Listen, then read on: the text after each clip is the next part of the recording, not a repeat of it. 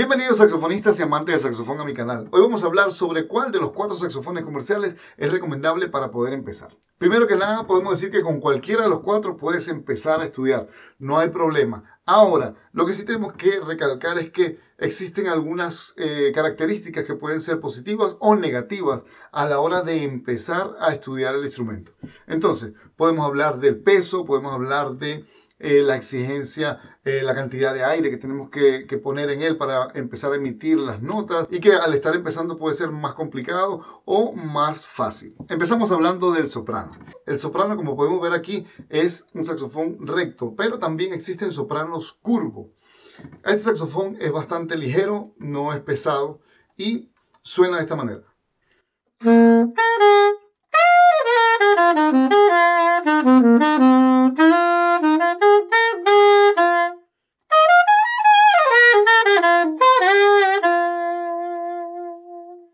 no estoy mal con la información, Paquito Rivera empezó con un saxofón soprano. La característica positiva de este saxofón es que son saxofones ligeros.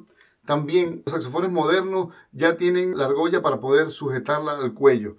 Yo tengo un saxofón SML que no tiene esta pieza y por supuesto tienes que tocarlo sin agarrarlo al cuello, que sí puede ser incómodo si estás empezando, ya que el peso en esta parte del, del, saxofón, la parte ya de la campana, sí que se siente un poco pesado y si estás empezando de repente puede ser un poco incómodo.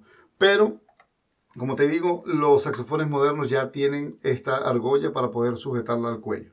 Cosa que yo veo complicadas de este saxofón, del soprano, para empezar, es que bueno, eh, es bastante exigente con la embocadura. También es como limitado, bastante limitado el registro, ya que llega hasta aquí abajo, ¿no? Hasta un si bemol abajo. Y las melodías tienes que tocarlas entonces en un registro más agudo.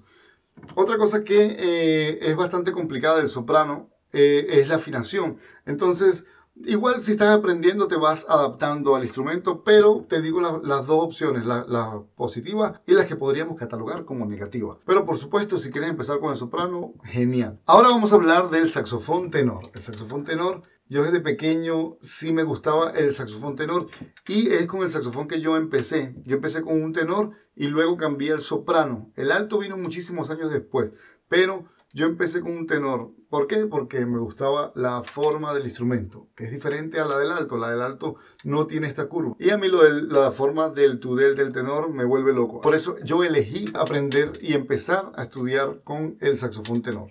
El saxofón tenor suena de esta manera.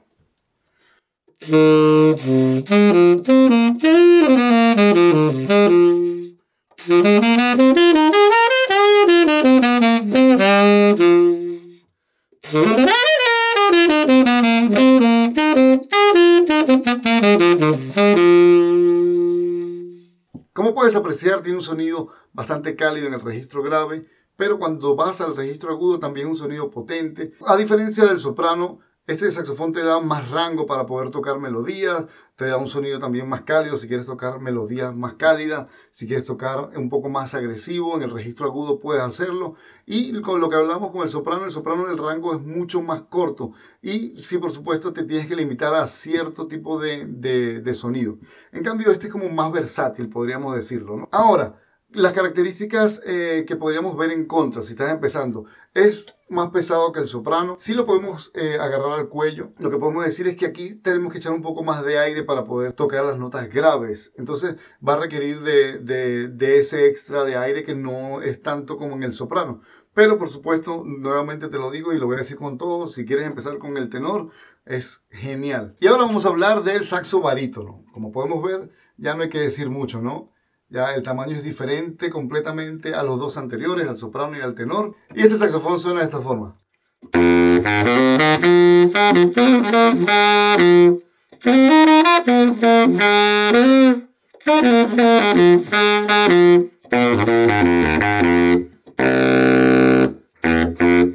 Este saxofón podemos decir que su registro ya es bastante limitado. Es como la, la, la, parte opuesta del soprano. O sea, el soprano ya es bastante agudo, este es el más grave y quiere decir que va a mantenerse en ese, en ese tipo de registro. Normalmente se puede subir, es hasta aquí.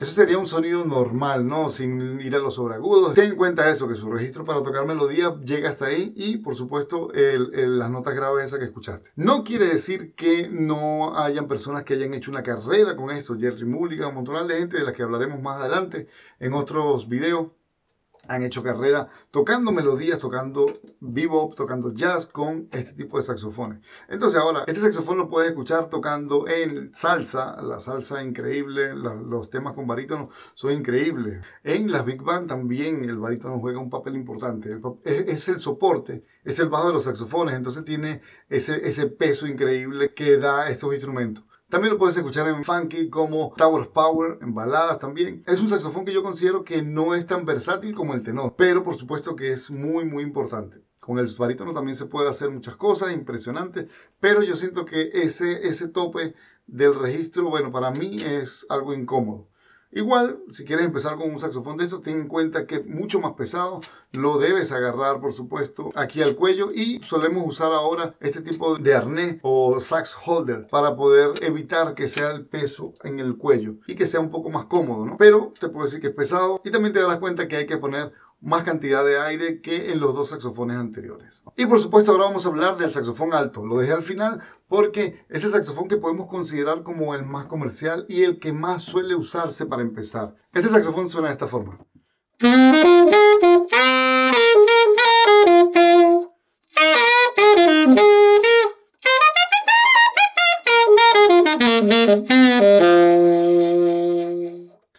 Puedes ver, este saxofón tiene registro grave, no tan grave como el tenor, pero sí tiene un sonido bastante más grave que el soprano. Y puede subir también, y la cualidad que tiene este instrumento para mí es que el, sonido ya como es, es más punzante, diríamos de esta manera, ¿no?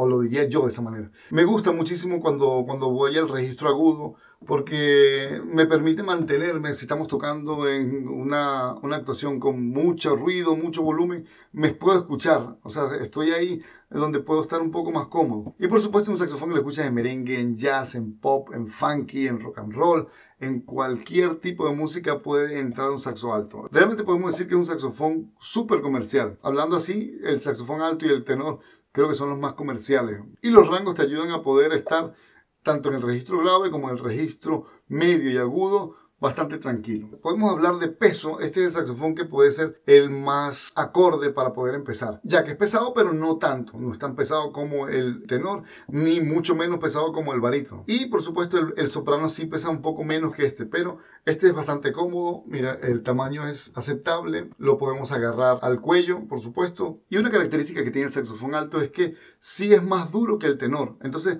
hay que, hay que hacer un poco más de presión pero no tanto como en el soprano, pero sí un poquito más que en el tenor y que en el barítono ya ni, ni se diga. Entonces eso sería una de las cosas que podría jugar como en contra, pero por supuesto nada que ver. Si quieres empezar con un saxofón alto, tu carrera como saxofonista, pues yo creo que sería lo más común entre todos los saxofonistas que he empezado. Por supuesto, este, el saxofón alto vino muchísimo después para mí. Yo empecé, como te dije, con el tenor, luego soprano y ya llegó luego el alto. Y el barítono llegó muchísimos años después. Entonces, para terminar, podemos decir que el saxofón más común para empezar es el alto. Ya sabemos que por el tamaño, por las cualidades en cuestiones de en qué tipo de música puedes tocar y también porque realmente no tiene eh, como ningún contra, como el tenor que es más pesado, el soprano que eh, la afinación, que la, la, embocadura, o el barítono que es muchísimo más pesado. Entonces podemos decir que en líneas generales empezar con un saxo alto